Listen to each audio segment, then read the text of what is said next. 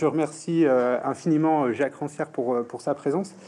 et je remercie évidemment la librairie Mola et évidemment tous ceux qui sont venus écouter cette rencontre et y participer. alors Jacques, Rancière, bon, j'imagine qu'un certain nombre d'entre vous le connaissent déjà, mais je, je, est professeur émérite à l'université Paris 8 et écrivain. et il est, à mon sens, euh, une des figures les plus importantes de la pensée euh, française euh, contemporaine. c'est la raison pour laquelle sa, présence est, finalement infiniment appréciée. Jacques Rancière a, consacré l'essentiel de son travail à développer une politique hein, centrée sur une, définition du, politique qui est une définition plutôt fondée, enfin, fondée sur le conflit, la mésentente, le désaccord plutôt que euh, sur une politique du consensus. Euh, et si l'on simplifiait à l'extrême, on pourrait ramener cette conception à, trois caractéristiques. Mais évidemment, je, ne m'avancerai pas trop puisque euh, je, je, pense que vous aurez des, éclaircissements bien plus importants et substantiels dans la suite de la, discussion. donc, je, la je, ramènerai cette définition de la politique à trois caractéristiques. Hein, mais pour faire très très simple, la politique n'est pas ce qui s'organise au sein des institutions qui distribuent les places et définissent qui est autorisé à décider pour les autres. Elle est au contraire une remise en cause fondamentale hein, de la distribution établie des places, des fonctions et des capacités au sein de la société. Deuxièmement, la politique est donc également l'irruption d'un processus égalitaire euh, qui vient secouer ou ébranler l'ordre inégalitaire euh, ou ce que vous avez appelé dans la mésentente la police. Et enfin, euh, la politique est précisément une activité par laquelle des égaux cherchent, enfin des, personnes égales, cherchent à définir ce qu'est la politique et ce qui est politique, euh, c'est-à-dire ce qui leur appartient de définir.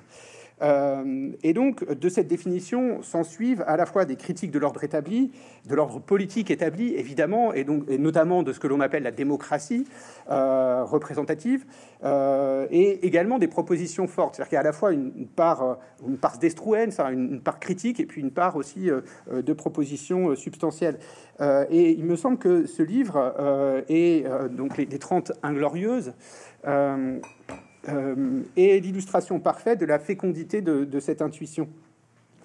Euh, donc le dernier ouvrage que vous venez de faire paraître euh, à, la fabrique, intitulé donc Les 30 Inglorieuses, et d'où nous allons parler, montre à quel point votre position est riche de conséquences pour l'analyse des faits eux-mêmes. Et c'est ce qui me semble particulièrement intéressant dans, dans, cette pensée, c'est qu'elle permet, elle donne une porte d'entrée originale pour analyser un certain nombre de faits dont on pensait l'interprétation acquise.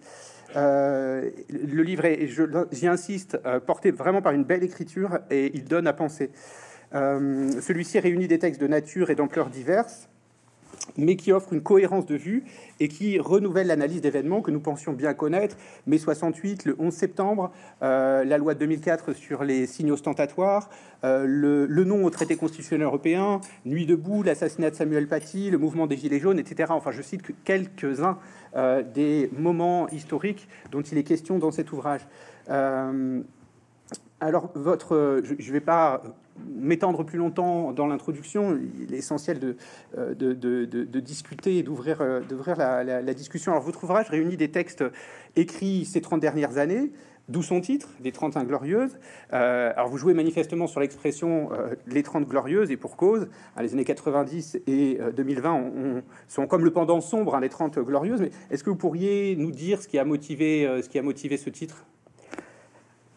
Bon, d'abord, il faut bien voir que c'est donc, il y, a, comme vous l'avez dit, des textes qui effectivement ont été créés pendant 30 ans. Donc, il est bien évident que je n'ai pas, il y a 30 ans, décidé de faire un livre qui s'appellerait Les 30, les 30 Inglorieuses. Et que, bon, en fait, il, s'est. Euh, j'avais déjà, j'avais déjà, j'avais déjà, disons, fait un certain rassemblement de textes, c'était une, douzaine, en 2009, je crois, euh, également à la fabrique, qui s'appelait Moment politique. Il m'avait demandé à l'époque, c'était d'abord un éditeur canadien, puis, enfin bon, peu importe les détails, euh, donc de rassembler un certain nombre de textes politiques qui remontaient, alors là, les années 70 même. Et alors au départ, la fabrique voulait en faire euh, une, une réédition en rajoutant les textes nouveaux, quoi. Et puis, disons, bon, ça, ça commence à faire beaucoup de textes, ça faisait 50 ans de textes, bon, euh, et bon, ça, ça, à un moment donné, ça paraît plus intéressant de, disons, de, se concentrer, de se concentrer, d'abord, pas simplement rajouter, euh, mais du même coup, au fond, de construire le livre différemment. Donc, il y a jamais un livre qu'au départ qui était simplement, on peut dire, une, voilà, une suite chronologique de textes, de petits textes politiques que j'avais écrits depuis les années 70.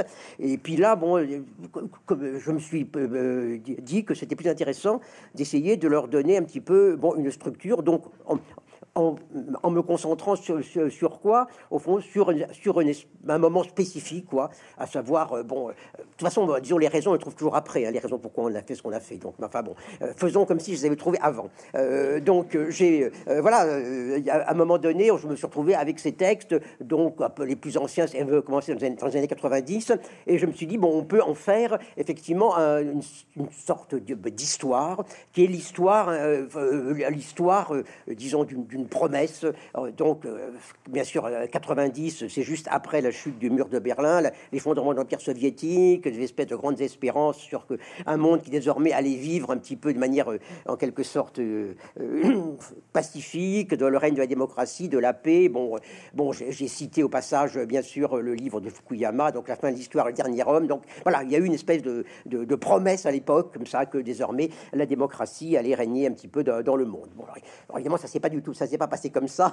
Et ce qui était intéressant, effectivement, c'était de pas simplement de dire bon, on nous a promis ça et c'est pas ce qu'on a eu, mais d'essayer de réfléchir qu'est-ce qui était exactement annoncé? Qu'est-ce que c'était que cette paix qu'on nous annonçait, que cette démocratie qu'on nous annonçait? Euh, Voilà, donc essayer de, de, voir que c'est pas simplement des espérances trahies ou déçues, euh, mais au fond un processus, à savoir que euh, il a, le verre était un peu dans le fruit de ce qu'on nous annonçait comme paix, comme démocratie, voilà. Alors donc là j'ai réuni ça, bon puis voilà, bon il fallait effectivement trouver un titre. bon j'ai voilà j'ai pensé 30 inglorieuses. Bah, bon D'abord parce que j'ai un, rapport un peu ironique aux gens qui disent, je parle toujours des 30 glorieuses, parce que quand même, je, les ai vécues, quoi, si vous voulez. Bon, j'ai vécu. Donc je sais que, bon, ces 30 glorieuses, c'était pas non plus, disons, comme on nous le raconte, un espèce de monde euh, vraiment où tout le monde était riche, où tout, tout était facile. non, non, c'était pas du tout une époque facile, c'était une époque de, euh, bon, de, difficultés, où il y avait beaucoup de pauvreté, où il y avait beaucoup de luttes, où il y avait, où il y avait aussi, bon, il y avait les, guerres et tout ça. Donc voilà. Euh, donc, donc, donc, disons, ça a motivé en quelque sorte ce titre. Bon, alors bon, moi, je l'ai proposé à, mon éditeur. Euh, je pensais qu'il allait, qu'il allait, qu'il allait faire la moue. Euh, je, pense, je pensais également qu'il y avait quand même quelqu'un qui, l'avait trouvé avant moi. Ça paraissait tellement évident. Et puis, je trouve que, premièrement, personne n'avait trouvé avant moi, ce qui n'était pourtant pas difficile. Et deuxièmement, que l'éditeur trouvait ça bien. Donc voilà, ça s'est appelé les 30 inglorieuses à partir de là. En effet, ouais, je trouve ça un, un très bon, euh, un très bon titre. Euh, euh, et, justement, vous revenez sur le moment 68, alors dans un long texte et dans un long et intéressant texte. Et il me semble qu'au fond, ce, ce, moment mai 68 est d'une importance cardinale hein, pour penser le moment politique contemporain, y compris la structuration du clivage gauche-droite. Euh, mais au fond, euh, et c'est ça qui est intéressant à chaque fois quand on vous lit, c'est que alors, vous, vous récusez toutes les interprétations acquises, au fond, à la fois l'interprétation conservatrice de gauche et de droite, hein, euh, mais aussi l'interprétation marxiste. Alors, est-ce que vous pourriez revenir justement sur cet événement et nous expliquer ce que vous y voyez, au fond? Bon, là encore, bien sûr, euh, disons, on est, on est très loin, donc voilà, on est forcément dans, la rétrospection. Donc, euh, simplement, moi, j'ai essayé de repenser 68 en fonction de ce qui s'est passé les 12 dernières années, savoir ce qui est arrivé donc depuis euh, le printemps arabe, les mouvements des places, c'est-à-dire que voir 68 quand même comme le début d'un certain type, d'un certain type de politique. Qu'est-ce qui me paraît bon important rétro, rétrospectivement, c'est de, repenser justement bah, ce rapport qui est un rapport très, très conflictuel à l'époque entre, disons, le, mouvement ouvrier traditionnel représenté par le PCF, donc une certaine idée euh, au fond de, la politique, la politique étant incluse dans une espèce de vision de l'histoire, portée par une classe qui est une classe formée par l'histoire qui doit faire en quelque sorte euh, un petit peu la, cellule d'un monde nouveau. Et puis en face, il y avait c'est bon, un petit peu ce, mouvement, ce mouvement étudiant euh, qui, bon, était un fond quelque chose de, très très contradictoire, très contradictoire puisque il n'arrêtait pas de réclamer euh, au fond l'alliance avec les ouvriers, il n'arrêtait pas de se réclamer du marxisme, de, s'inscrire dans une vision, on pourrait dire avant-gardiste de l'histoire, et en même temps, il faisait de, la politique autrement. C'est de la politique non plus à partir justement de, euh, de, classes, classes constituées, de groupes constitués, d'institutions constituées, mais à partir de, fond, de la puissance de certains, fond, de moments, de, moments collectifs, de moments de, moments de rassemblement. Donc quelque chose comme une certaine pratique, euh, pratique de, la démocratie, à savoir, au fond, on, essaye de, d'avancer euh, à partir, au fond, des, positions en quelque sorte bah, qu'on gagne, qu'on gagne en, bougeant. Quoi donc voilà, il y avait quelque chose, euh, quelque chose comme ça, euh, contre euh, certaines traditions de, de, la politique fortement liée aux identités, sociaux, aux identités sociales, fortement liée à une pensée de l'histoire, une politique en quelque sorte sous forme d'une sorte d'auto-accroissement du mouvement. Quoi. Donc voilà, disons, en 68, il y a eu cette espèce de, conflit, quoi. Et puis, bon, maintenant, on a l'impression quand même que, bon, même si c'est pas les mêmes générations, même si les gens qui ont été sur les places euh, occupées n'ont pas du tout forcément une, admiration pour 68, on a quand même l'idée qu'il s'est constitué à ce moment-là précisément un type de politique qui, qui, était comme une réponse à, quelque chose qu'on ne voyait pas en 68, mais qu'on a vu effectivement, à savoir que, bah, au fond, toute cette pensée de la politique organisée autour euh,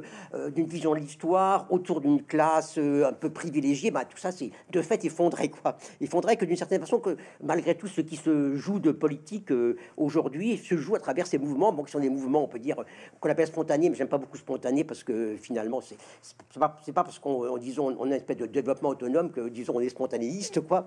Euh, voilà, donc euh, il m'a semblé intéressant de reprendre 68 du point de vue de ce que ça a produit, euh, de ce que ça produit plus tard, quoi.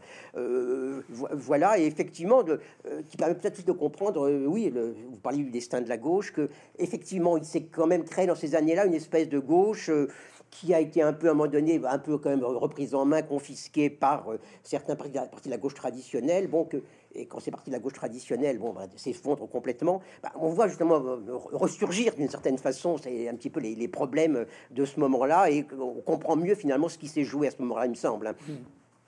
Oui, effectivement, le rapport que vous faites, euh, le lien que vous établissez avec euh, le mouvement des, le mouvement des places, avec Occupy, euh, le mouvement Occupy, le mouvement d'occupation et, les printemps arabes, oui.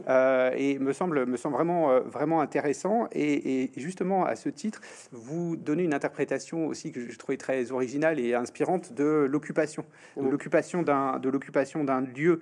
Et vous soulignez à ce moment-là qu'il y a néanmoins une différence avec mai 68 dans ces mouvements d'occupation des places, c'est qu'on n'y occupe plus l'appareil de production ou l'université, mais on y occupe euh, un espace public.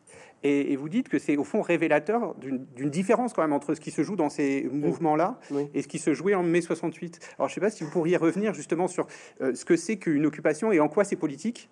Et euh, ensuite, peut-être la différence entre les, les mouvements d'occupation d'aujourd'hui et ceux de mai 68. Bon, 68, bon, y a, effectivement, je dirais, c'est euh, inscrit bon, d'une part c'est une tradition qui est très la tradition, ben, disons, de, l'occupation ouvrière des usines. Donc, bien sûr, il y avait, disons, le, modèle, c'était bon, 1936, bien sûr, le Front populaire, l'occupation des usines.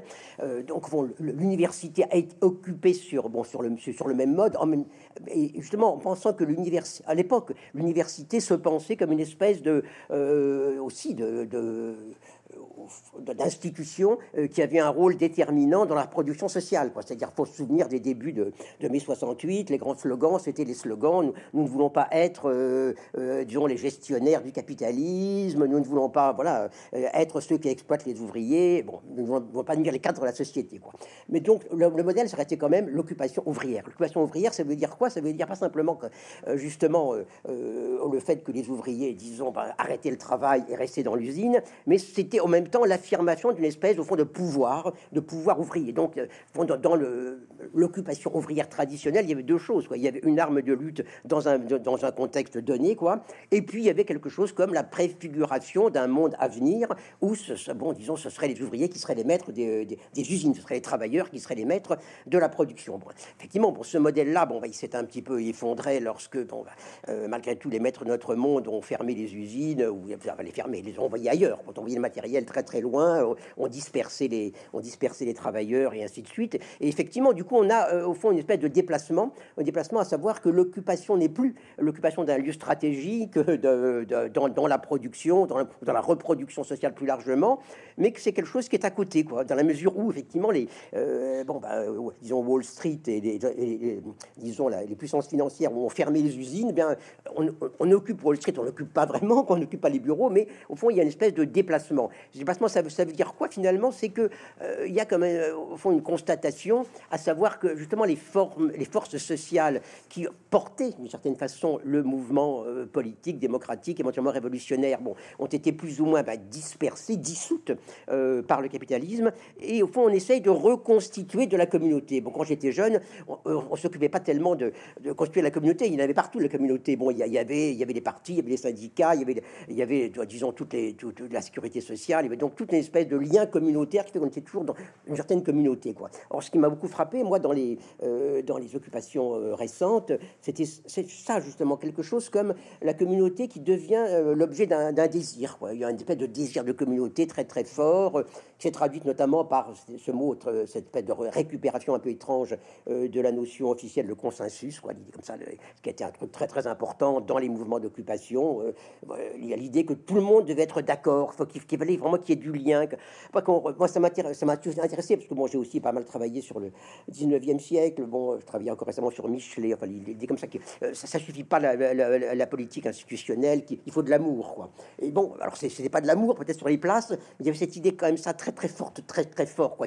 Bah, qu'il faut recréer du lien parce que ben, les liens en quelque sorte qui, qui apparaissaient comme naturels, comme déjà là, mais ils sont plus là. Et, c'est quelque chose, je crois, qui a été très très fort, notamment dans, dans ces assemblées, toutes ces assemblées qui ont eu sur les places, que souvent on trouve bon, comme ça un peu, euh, euh, un, petit peu, euh, disons, bénévolente, quoi, bon, avec cette espèce de volonté de, que tout le monde soit au même, au même niveau, que tout le monde ait son temps de parole, quoi, quelle que soit la chose qu'il ait à dire ou qu'elle ait à dire. bon, on peut toujours s'en moquer, mais je veux dire, a quelque chose de plus profond là-dedans, quoi, à savoir ce, ce, désir en quelque sorte de, bah, de refaire de la communauté là où les liens communautaires traditionnels sont, sont perdus, quoi. effectivement, alors dans, dans le mot occupation, le, le, mot occupation, il y a ça. Bon, j'ai effectivement commenté, euh, disons, dans le livre, euh, euh, bon, cette formule qui était parmi les formules qu'on a beaucoup vues sur les pancartes de Occupy Wall Street, donc le, type qui rêve avec sa pancarte, donc lost, lost my job, my job, found an occupation. Voilà, le, travail perdu, mais l'occupation vient à la place. C'est intéressant, effectivement, dans la, modification euh, du sens même de l'occupation euh, mm. dans, les mouvements, dans les mouvements contemporains. Euh, et, mais par, ailleurs, cette, ces mouvements d'occupation, c'est aussi un, moyen de, de récupérer l'espace public, de récupérer quelque, un symbole du commun qui aurait été, dont on aurait été dépossédé, au fond, par un système représentatif, une démocratie représentative, mais qui serait justement précisément une non-démocratie ou une, une non-politique. Et en ce sens, euh, la démocratie ne se réduirait pas au vote. Mmh.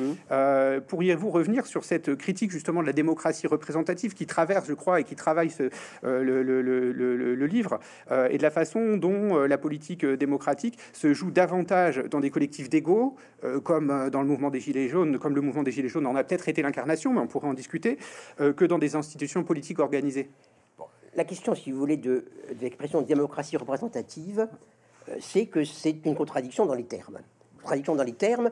Euh, bon, démocratie, ça veut dire précisément, il n'y a pas, pas de représentation. C'est-à-dire là où la démocratie existe vraiment, c'est-à-dire comme un, fonctionnement politique, comme un fonctionnement politique, on est, disons, il n'y a pas des gouvernants et des, il n'y a pas des gouvernants et des gouvernés, il n'y a pas des, y a pas des gens qui, disons, choisissent des représentants. Non, tout le monde, tout le monde est effectivement en quelque sorte détenteur de l'autorité, de l'autorité commune. Ça, c'est ça qui définit, euh, bon, la, la, démocratie. Bon, la représentation, c'est quoi? La représentation, on présente toujours ça sous, sous, la forme d'une espèce de réduction on, nous présente toujours ça sous la forme, euh, bah oui, on est trop nombreux, on peut pas se réunir euh, sur, la place publique, euh, bon comme à Athènes, donc forcément, il faut qu'on ait des représentants.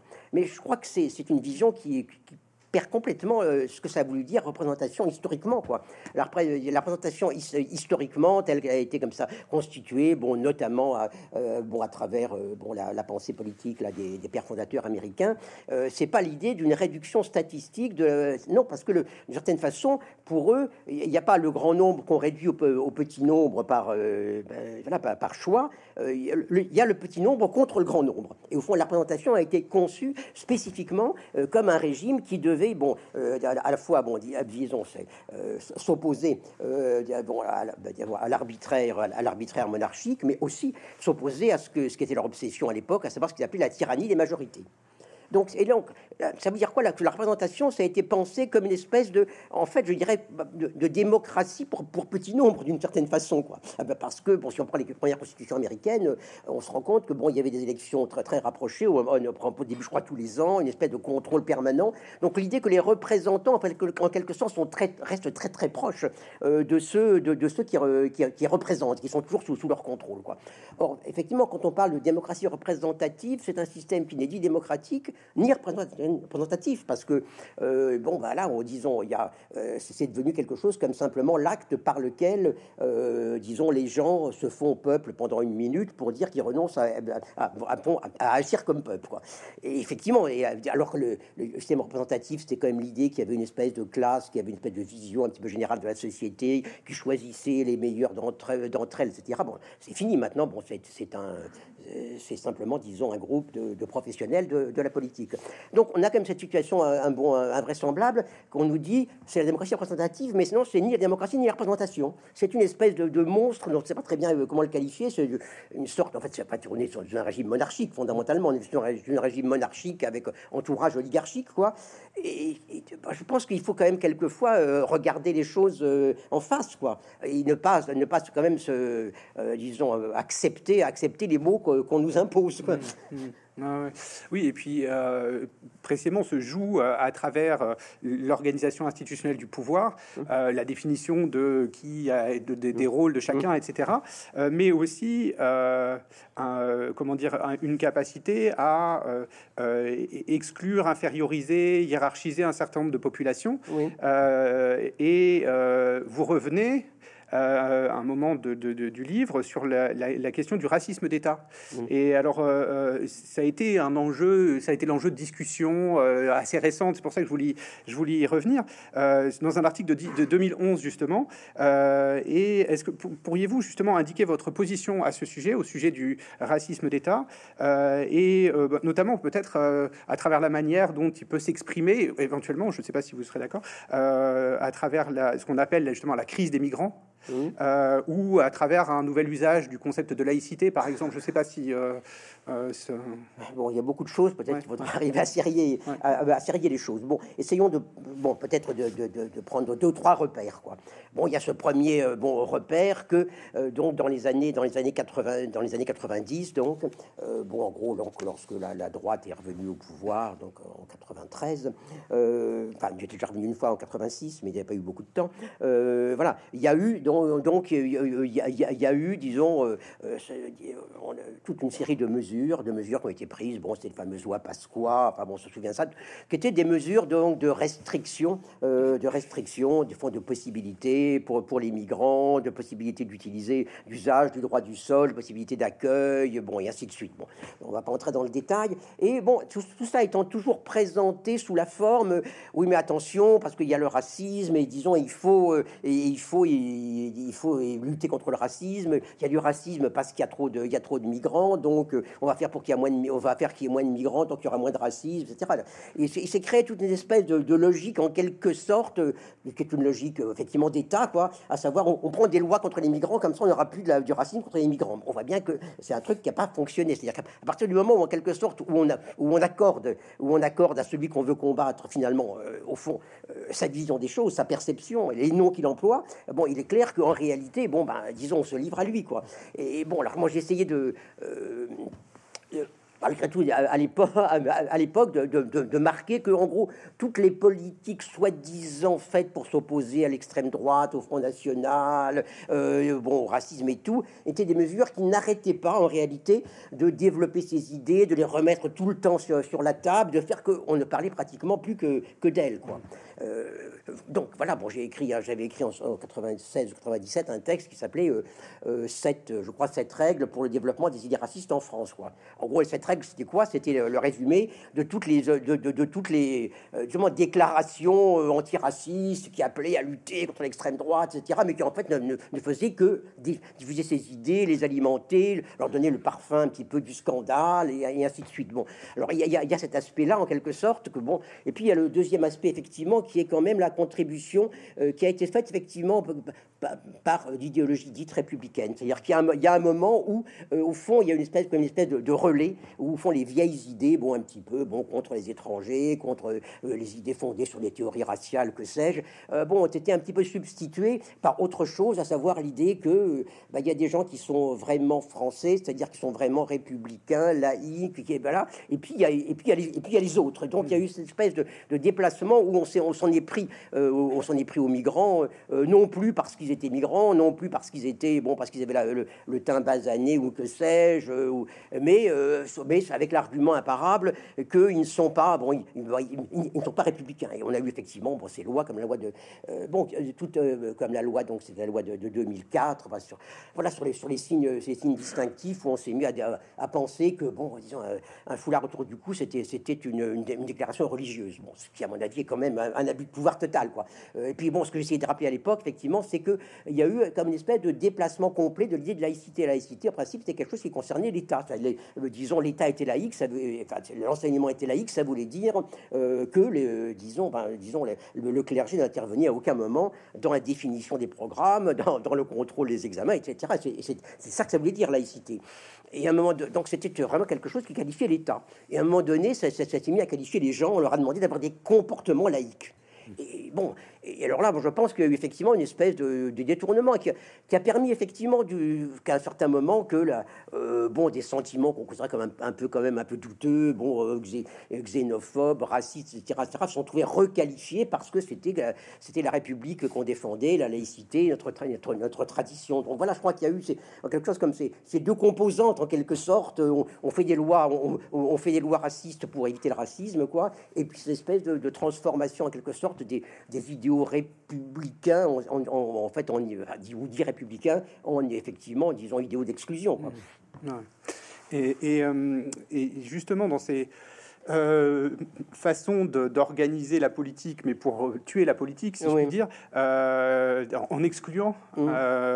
en infériorisant ou en discréditant un certain nombre de paroles, vous revenez aussi sur le, concept de, enfin le concept, le, terme de populisme et la façon dont il a pu être utilisé dans l'espace public, notamment pour discréditer un mmh. certain nombre de mouvements, de, mmh. de prises de parole, etc. Et, et, en particulier des prises de parole qui viendraient du bas. Euh, on pourrait aussi peut-être citer la, chasse aux fake news euh, dans la perspective d'éduquer un peuple ignorant, etc. Euh, est-ce que vous pourriez revenir justement sur la... Parce que je trouve que votre analyse est particulièrement féconde et, instructive. Est-ce que vous pourriez venir sur, revenir sur la façon dont le, terme populiste, populisme a pu être le symptôme de ce qu'on pourrait considérer comme une antipolitique, une négation en tout cas de certaines paroles qui seraient susceptibles de faire vivre la politique? Oui, bon, le populisme, on sait, a eu des, toute une histoire. Bon, ça a été d'abord, ça a été, ça a été sous les sous lignes, euh, bien sûr, euh, disons le, euh, bon, une injure. populisme dans les années 1930, de 30 à 50, ça a, ça a désigné un certain type de gouvernement, donc particulièrement en Argentine, au Brésil, à savoir un certain type de rapport direct entre, fond, le chef, entre, entre, un peuple et puis son chef. Quoi. On l'idée qu'un peuple est constitué par une forme d'incarnation, disons, et, pas simplement par une représentation, quoi. Mais, mais bon, euh, disons, puis tout d'un coup, on a vu se développer, donc, euh, bon, dans, les années 80, dans les années 90, ici, euh, tout d'un coup, le, le, cette notion de populisme pour désigner un peu, un peu n'importe quoi, pour, pour désigner au fond, tout, pour dire tout, au fond, toute forme de politique euh, qui donnait un sens euh, justement au mot peuple, au, un mot, disons au mot pouvoir du peuple, au mot démocratie, etc. Donc au fond, il y a eu à un moment donné, euh, voilà, bon, comme une espèce, un essai de redéfinir pour la politique comme une espèce de justement de, bah, de gestion. On avait affaire à des, à des gouvernements qui, bon, désormais prenaient les choses, disons calmement, avec les, avec les voies de, de, de la science ne, s'occupait plus de toutes ces, vieilleries un petit peu bon d'un autre âge. Euh, voilà, donc et populisme à ce moment-là est venu désigner tout ce qui essayait de, ramener sur le, devant de la scène l'idée que quand même il y a un pouvoir du peuple. Parce que c'est comme ça le, problème. Malgré tout, quand on dit on est en démocratie, bon, le en c'est tout un problème, quoi. on suppose toujours quand même qu'il y a une référence au pouvoir du peuple. Et en même temps, euh, de moins il y a de plus en plus, disons, euh, une espèce de volonté de, discréditer, c'est-à-dire en fond d'identifier démocratie au, au, type de gouvernement, on peut dire, bon, oligarcho-monarchiste que nous avons, quoi, de, dire, la démocratie c'est ça, quoi. Et puis tout le reste, tout ce qui réclame quand même un, une, idée un peu plus forte finalement du peuple, comme peuple d'égaux, tout, ce qui renvoie un pouvoir des égaux, tout le reste effectivement va devenir, euh, va devenir du populisme, quoi. Et voilà le grand, euh, euh, le grand avantage du terme de populisme, c'est que ça permet de, fond, de, de faire un amalgame total. Bon, j'en parle un petit peu à propos notamment de, de ce qui s'est passé en 1995, donc lorsqu'il y a eu les grands, donc les grandes, les grandes grèves contre les mesures, donc sur le sur les systèmes de les systèmes de pension, on peut dire le premier grand mouvement contre les tentatives de réforme du système des pensions par le pouvoir. Et bon, bien sûr, il y a eu à l'époque, effectivement, les représentants un petit peu de la, de la science politique officielle, des gens de gauche, hein, bien sûr, enfin, qui pensaient être de gauche, et qui ont commencé à dire, mais tout ça c'est du populisme, finalement, euh, euh, ces gens qui s'imaginent que comme ça on peut, euh, voilà, on, on, peut toujours, on peut continuer à vivre sur le même pied, avec des avantages sociaux, etc. Tout ça, bon, bah, c'est du populisme, et c'est peu à peu près la même chose que l'extrême droite. Donc il y a cette espèce de moment d'identification en quelque sorte entre mouvement populaire et puis populisme et populisme et extrême droite. Donc voilà, il y a eu cette espèce de, de, conjonction qui, a été faite, qui était aussi, encore une fois, une espèce de, de, conjonction entre, entre deux choses finalement, entre, disons, une espèce de, bonne conscience, enfin de bonne conscience de, l'État, de l'État qui gère sérieusement et en ne se laissant plus perturbé par les bruits de la rue, par les, par, les histoires de droits acquis, par le mouvement social d'hier, quoi. Et puis d'une espèce de, réaction intellectuelle qui commençait, qui dit bon bah quand même maintenant on est un petit peu sérieux, on n'est plus au 19e siècle, on n'est plus voilà c'est bon il y a euh, y a eu cette espèce de, conjonction en quelque sorte entre une logique d'État et une certaine posture euh, bon intellectuelle qui commençait à dire que bon, euh, bon, le peuple, il y, en avait, y en avait assez, quoi. Alors, en même temps, ce qui est intéressant, c'est précisément, disons, ils, bon, ils, dénonçaient le populisme au nom du, au nom du le peuple, il y en a eu assez, et que bien sûr, à ce moment-là, il y avait des gens qui étaient tout, prêts à reprendre précisément les tendards du, les du peuple. Mmh. Et justement, euh, dans ce, euh, tout ce qu'on a pu caractériser de populisme, mm. de mouvement populiste ces derniers temps, euh, il y a eu le, le, mouvement des Gilets jaunes. et justement, la façon dont ils se sont saisis de d'espace public, euh, dont ils ont occupé euh, des ronds-points, etc. Euh, alors, est-ce que, est-ce que vous l'interprétez comme un, mouvement démocratique, un mouvement de démocratisation, ou bien justement comme ont voulu le faire les pouvoirs publics Est-ce que vous considérez que c'est un, mouvement qui n'avait aucune signification ou qui devait être interprété à travers plutôt des revendications matérielles du type le prix de l'essence, etc. Bon, je pense que ce qui est intéressant dans le, dans le cas des, disons, des, Gilets jaunes, c'est que, euh, mais, mais justement qui n'est pas spécifique au mouvement des Gilets jaunes, euh, c'est que précisément, euh, bon, ça, ça, ça, met un petit peu en déroute la vieille opposition, à savoir, il y a des gens qui se battent pour leurs intérêts bien particuliers, pour des petites choses économiques, même éventuellement un peu sordides, quoi. Prix de l'essence, c'est un peu sordide, et puis l'essence, comme on sait, c'est bon, ça y est, c'est, disons, il n'en faut plus, quoi. Et, puis, disons, d'un côté, les, disons, ce qui serait les, revendications vraiment politiques nobles, quoi. Or, ce qui est intéressant, c'est qu'au fond, euh, les grands mouvements, les, disons les, grands mouvements, peut dire proprement politiques, euh, sont souvent partis de, bah, de petites choses, de, petites, de petites revendications, et même dans les, dans les mouvements des places. Euh, bon, faut se souvenir du, début du, mouvement à, bon, à Istanbul, quoi, une histoire de, c'était pas le prix de l'essence, mais c'était un, un, jardin public qu'on allait transformer en, caserne et en, caserne et en supermarché, quoi. Voilà. Donc d'une certaine façon, il y a, disons le prix de le l'essence. Ce qui était intéressant à l'époque, c'est que c'était, c'était pas simplement simplement, une espèce de revendication des gens qui ont beaucoup d'usage de leur voiture. C'était tout d'un coup l'espèce de, euh, disons, de chose qui est pointée, quoi, de choses qui est pointée. Comment, au fond, les, euh, bon, les, conditions de vie, les conditions de, vie, y compris les plus euh, immédiates, reflètent, reflètent un, certains choix qui sont faits, qui sont faits pour, pour la communauté, quoi. Donc, bon, ce qui était intéressant dans, ce cas-là, bon, c'est effectivement le, cette espèce de, quand même, de trajectoire où très très rapidement, justement, cette histoire de, prix de l'essence est devenue une espèce de mise en cause globale de l'ordre de l'ordre existant, quoi. Et ce, qui était intéressant, je crois, et bon, qui permettait effectivement de, dire c'est du populisme, c'est que c'était un mouvement qui était fait par des gens qui n'avaient pas une identité sociale définie. On pouvait pas dire, on pouvait pas dire c'est des ouvriers, c'est des travailleurs, même si beaucoup l'étaient effectivement. donc c'était justement ce, que le gouvernement en général aime bien, à savoir la majorité silencieuse. Fond, la fameuse majorité silencieuse, tout d'un coup, se met, se met à parler. Se met à parler. Ce qui est intéressant, c'est que, pour moi, euh, c'est que ces gens qui, en principe, n'avaient pas de, tradition politique, euh, ont tout de suite font repris des, des formes, on peut dire, euh, disons, d'activisme, bon, étudiant des années précédentes, bon, occuper des places, occuper des ronds-points. Occuper des ronds-points, c'est quand même quelque chose de fort. Tout d'un coup, on, transforme un non-lieu en lieu. Quoi. Et bon, dire toute la, l'action démocratique, effectivement, c'est devenu quelque chose de, nos jours qui se joue un petit peu à côté, c'est-à-dire bon, on occupe des places, on y, on y, installe quelque chose, quelque chose comme un peuple alternatif par rapport au peuple qui est euh, font incarné, enfin qui non pas incarné, qui est intégré euh, dans la logique, dans la logique gouvernementale. Et, les gilets jaunes, ça, ça, a fonctionné comme ça. C'était intéressant, c'est que donc ces gens dont voilà, dont on, disait bon, c'est vraiment la majorité silencieuse, bon, certains disaient même bon, c'est des beaufs, c'est écœurant, enfin bon, voilà, il y a eu tout ça là. Et précisément, ces gens-là se mettaient finalement à se comporter comme, euh, bah, comme, comme des étudiants gauchistes,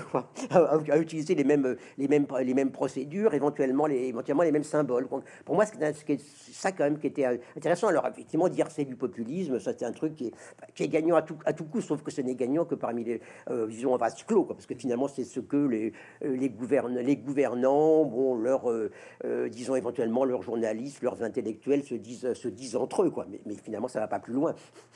Oui, et, effectivement, ce que, ce que, vous dites dans votre analyse, qui me semble vraiment euh, euh, central, c'est que euh, ce dont il a été question, ça n'a pas été simplement de, revendications très très très très sectorielles ou très très ponctuelles, bon l'essence, etc. qui pouvaient, parce que ces revendications évidemment sont interprétables dans les cadres du, monde de des, des, hommes politiques, mais qu'au fond les, les, gilets jaunes auraient opposé un, un monde au monde qu'on leur propose.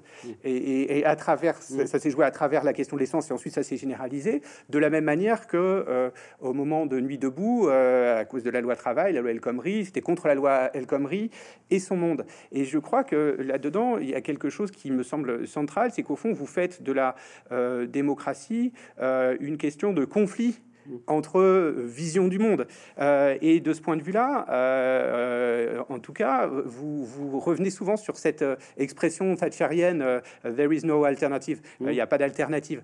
et effectivement, les, les, personnes au pouvoir sont ceux qui défendent qu'il n'y a pas d'alternative. Et au contraire, l'irruption du politique, c'est quand certains proposent un monde alternatif.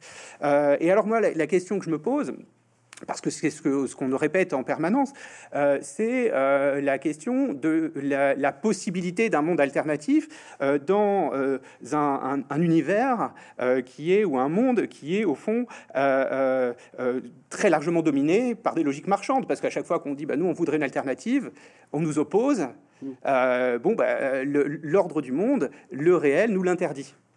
donc je ne sais pas ce que vous pensez, justement, est-ce qu'il peut encore y avoir de la politique dans un monde dominé euh, à ce point et globalisé et dominé par les logiques marchandes de fait, bon, disons, il, se crée toujours euh, quelque chose comme des formes de monde alternatif. Alors, et d'une certaine façon, oui, enfin, euh, bon, disons, la démocratie, c'est la construction un petit peu de monde alternatif. Effectivement, j'ai souvent essayé d'insister sur le fait que, bon, la politique, c'est pas seulement des, conflits de force, quoi, mais c'est des conflits de monde. Et à partir du moment, justement, où les, forces sociales un peu traditionnelles sont, se décomposent plus ou moins, on se rend compte de plus en plus que c'est un conflit de monde. Bah, ça veut dire, quoi, on oppose, on, oppose à, à, à, notre forme de monde, un monde, on peut dire défini par l'action des égaux, euh, à ce monde qu'on nous dit sans alternative, ça veut dire au monde qui est fondamentalement donc défini par les puissances, par les puissances de l'argent, par les puissances et par les puissances étatiques. Donc voilà, par, par la loi, par la loi de, par la loi de, de l'inégalité. Bon, ce que j'ai toujours essayé de dire, c'est que égalité, inégalité, c'est, c'est pas des mesures comme ça. C'est voilà, il y a plus un peu, plus un peu moins. Et puis non, ce sont des processus, ce sont des, comme des constructions de monde alternatifs. Alors oui, bon, chaque chaque mouvement, euh, euh, dans chaque mouvement authentiquement, on peut dire démocratique, crée quelque chose comme une forme de monde alternatif. Alors c'est souvent très petit, c'est souvent ça dure pas très longtemps, mais, mais voilà, bon, mais, mais, mais, mais on essaye. On, on, alors bon, moi, il est clair que, encore une fois, que s'il y avait eu une formule pour nous, pour nous libérer, pour nous libérer de la domination étatique, la mission capitaliste, etc. Bon, s'il y avait eu une bonne formule, elle aurait été appliquée, ça marcherait. Quoi. Donc, et bon, donc personne, personne encore. Il y a des gens à un moment donné qui ont cru voir effectivement un nouveau monde qui était un monde d'égalité. Bon, ben, euh, malheureusement, euh, ça s'est mal, terminé, quoi. Et donc voilà, bon, disons, on n'a pas encore vu, on n'a pas encore vu la, la forme d'un monde qui serait, euh, qui serait un monde, un, monde, d'égalité. Mais bon, on essaye de construire des, petites formes. Et bon, finalement, tous, les mouvements dont on parle, qui ont lieu, mais bon, bien sûr, on peut penser à, tous, à toutes les formes de, de, mouvements, bon, du type Notre-Dame-des-Landes, tout ce qui essaye de créer aussi, bon, autour des,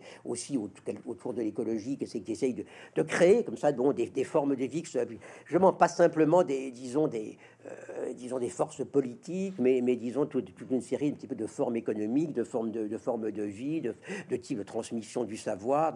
Et ça, bon, je dirais, il y a quand même des gens qui, euh, bon, qui font ça un peu partout. Alors c'est vrai que euh, y a une espèce de, différence d'échelle absolument monumentale entre un ordre du monde, on peut dire effectivement, qui se décide comme ça, pour, pour le monde entier, par, on pourrait dire presque par quelques personnes ou par quelques dizaines de personnes, et, puis disons bah, tous ces tous ces mouvements qui essayent de créer des formes de monde un peu partout. Mais euh, je crois que c'est la situation, euh, la situation où on est. On peut pas dire qu'on sait où ça va. On peut pas dire que euh, que la victoire est devant nous. On peut pas dire non plus que la défaite est, disons, définitive.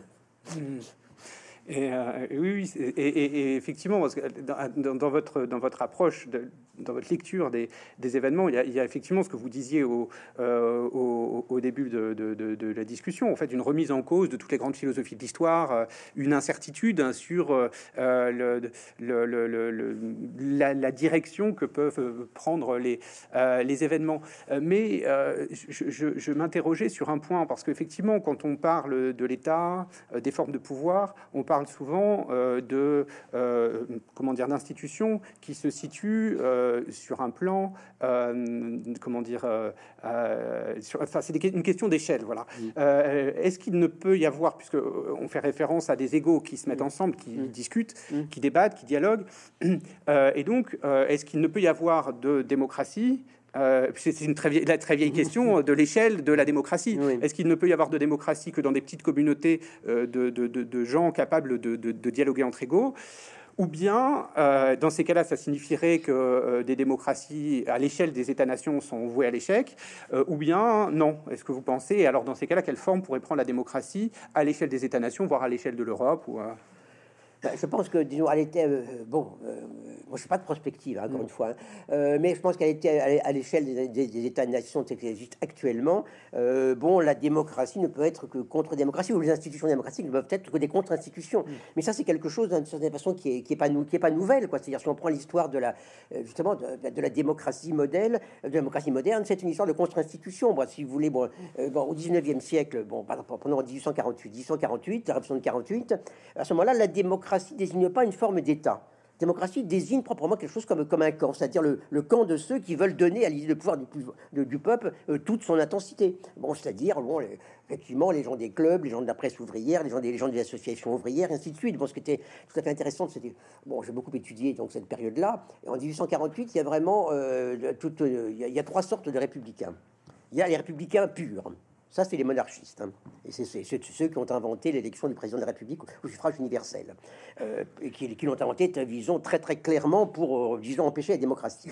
Bon, ça, les républicains, les républicains purs, c'était les royalistes. Bon, après ça, il y avait les républicains démocrates, c'est-à-dire ceux qui pensent, ceux qui disons pour qui l'important c'est quand même la participation, effectivement, beaucoup bien au-delà euh, d'un peuple, bien, bien au-delà de, disons, bah, de, la représentation, quoi. Et puis il y avait la République démocratique et sociale. Démocratique et sociale, ça veut dire la République était organisée aussi bah, au niveau du travail, au niveau des associations ouvrières, voilà, une espèce de, disons, de, démocratie dans, dans, les formes, dans les formes de l'économie. Euh, voilà, bon, je, pense que toute l'histoire, bon, si on pense à ce qui s'est passé, bon, notamment à travers quand même toutes les, toute, toute l'histoire des du mouvement coopératif, tout ce qui s'est joué, par exemple, si on pense au mouvement anarchiste espagnol, des gens, choses comme ça. Oui, je pense que la, démocratie à l'échelle des États-nations, c'est d'abord, c'est d'abord, bon, un, système de, contre-institution, Et c'est là, effectivement, je pense qu'on est quand même dans une, dans une très très grande, une très très grande faiblesse. Mmh, oui, et puis euh, ce, qui est, ce, qui est, intéressant, c'est que dans, votre analyse, du coup, vous faites de.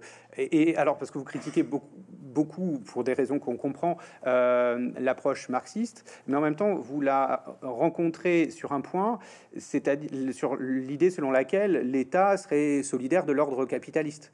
Euh, en tout cas, l'État-nation comme instrument de domination associé, au, associé au capitalisme. Euh, et euh, à ce sujet, alors parce que j'ai une question là-dessus euh, à vous adresser, parce que à ce sujet, vous, faites référence très élogieusement aux acquis sociaux dans un très beau discours adressé aux cheminots lors de la grève de 2020. Et alors je vous cite C'était un élément d'une organisation d'un monde commun où les choses essentielles pour la vie de tous devaient être la propriété de tous.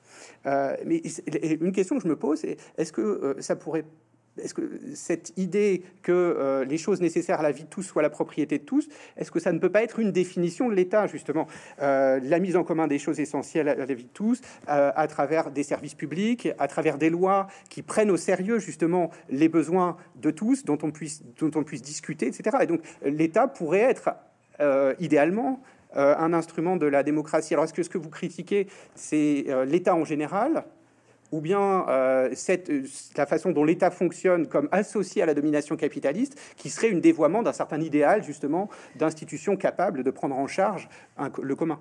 Ah, je pense que les institutions, les institutions d'État ont été cap ont, pu à certains moments donné le fait, le faire, mais le faire parce que disons il y avait disons des, disons des puissants mouvements présents. Il y avait je dirais une, euh, disons des forces démocratiques réelles, en dehors de l'État. C'est-à-dire bon, euh, tant qu'il y a eu des forces véritablement démocratiques, des forces sociales, bon extra parlementaires, bon effectivement il y a eu quand même une, une, pression qui s'est exercée euh, sur les sur les sur les formes sur les formes de sur les formes de l'État. Bon, l'État normalement sa logique sa logique normale est une logique oligarchique et bon, et celui qu'on a en plus est une logique euh, oligarchique avec, euh, malgré tout, disons, une institution monarchique euh, au sommet. mais, mais bien sûr, le, le, problème, même si on prend la question des partis politiques, il y, a une, il y a une, époque où les partis politiques étaient, des, étaient malgré tout des, des mouvements, des, des, mouvements qui étaient quand même au cœur de la société, qui, qui lançaient des, des, actions, qui lançaient des mouvements, etc. Bon, maintenant, ça n'est plus strictement que des, que des partis, que des partis électoraux, quoi. Qui, mm. Et bon, même s'ils font des grands discours enflammés certains au moment des élections, bon, fondamentalement, on voit bien que, disons, les, euh, bah, les partis, euh, disons, pour l'instant, ce sont des choses qui, c'est quand même des institutions euh, qui sont destinées à, à, préparer une élection qui a lieu tous les cinq ans, point. Et donc voilà, moi, moi, j'ai rien contre les institutions en tant qu'institution, mais de, de, fait, je dirais que on voit bien ce qui se passe quand il n'y a plus de, quand il y a plus de contre-institution lorsque celles-ci sont extrêmement, euh, sont extrêmement, extrêmement faibles. Quoi. C'est quand même la situation, effectivement, bon, où, on a un gouvernement monarchique euh, euh, qui va de plus en plus bon, faire appel, comme on sait, bon, à, McKinsey ou à ses, ou à ses, ou à ses disons, à ses, à ses, concurrents pour régler finalement les problèmes d'organisation de, de, la vie collective. Mm, mm. et je, une dernière question, évidemment très très massive pour conclure cette, cet entretien avant de laisser euh, la parole euh, euh, à l'Assemblée qui écoute ici et qui, à mon avis, a beaucoup de questions. Est-ce que vous diriez qu'il n'y a de politique que démocratique? Alors c'est assez compliqué, euh, mais d'une certaine façon, oui. Enfin, je veux dire, enfin, ce que j'ai essayé de dire, c'est que, euh, en un sens, il y a la politique démocratique dans la mesure où qu'est-ce que dit la, qu'est-ce que c'est que l'idée d'un pouvoir du peuple C'est l'idée d'un pouvoir des égaux, c'est-à-dire c'est l'idée d'un pouvoir des gens que justement qui sont ensemble et qui ont du pouvoir dans la mesure où il n'y en a aucun qui a plus de pouvoir que les autres, dans la mesure où au fond, ils, ne se distinguent par aucune supériorité. Bon, j'avais un petit peu commenté ça à partir des, euh, à partir de Platon. Le moment Platon fait une espèce de, de, de, recension un peu de tous les titres à gouverner les autres. Quoi. Bon, alors bon, effectivement si on est, si on est les, plus anciens, si on est les plus nobles, si on est les plus savants, on a un titre à gouverner les autres. Et puis, à la fin de, de la liste, il y a un petit dernier que Platon regarde d'un œil évidemment soupçonneux, qu'il appelle la loi du hasard. La loi du hasard, euh, bon, à savoir bon, le tirage au sort démocratique, à savoir précisément le type, de, le type de, euh, de, pouvoir dans lequel il n'y a aucune supériorité en quelque sorte qui est existante, qui dit ce qui doit commander et qui doit obéir. pour lui, effectivement, c'est un petit peu la, la, négation de tout bon gouvernement. Mais en un sens, donc ça, c'est effectivement la de la démocratie. Je dirais qu'en un sens, c'est aussi celle de la politique, parce que aussi longtemps que le pouvoir revient naturellement, bon, soit aux plus riches, soit aux plus savants, soit, soit aux plus anciens, soit aux plus nobles, bon, en un sens, il n'y a, pas, a pas de politique. Il y a, il y a politique au sens fort à partir de, je dirais, d'une certaine façon, de lier d'un pouvoir démocratique. Alors après ça, disons, cette espèce de, noyau démocratique de, toute politique, bon, il peut être traité de manière complètement, complètement différente, il peut être interprété, il peut être, il peut être, il peut être dévoyé, quoi. On voit bien que ce qui se passe quand même, qui est très significatif, euh, précisément depuis quand même euh, une vingtaine, une vingtaine d'années, c'est la façon dont l'idée qu'il y a un pouvoir du peuple, bon, en gros, euh, disons, malgré tout, c'est l'extrême droite qui l'a, qui, qui, qui, l'a géré, quoi. C'est-à-dire cette espèce de noyau, de noyau démocratique qui la remet constamment sur, sur, sur, la table, quoi. Bon, ça veut pas dire que je sois pour elle, bien sûr, mais ça, ça, veut dire que oui, que disons, il y a, y a cette espèce de noyau fondamental euh, d'une idée d'un pouvoir du peuple euh, sans lequel, sans lequel il n'y a, a, a pas de politique. Et effectivement, bon, il y a des gestionnaires qui font appel à des qui font appel à des, cabinets. Quoi. Hmm. Ben, je, vous, remercie pour cette belle conclusion. Euh,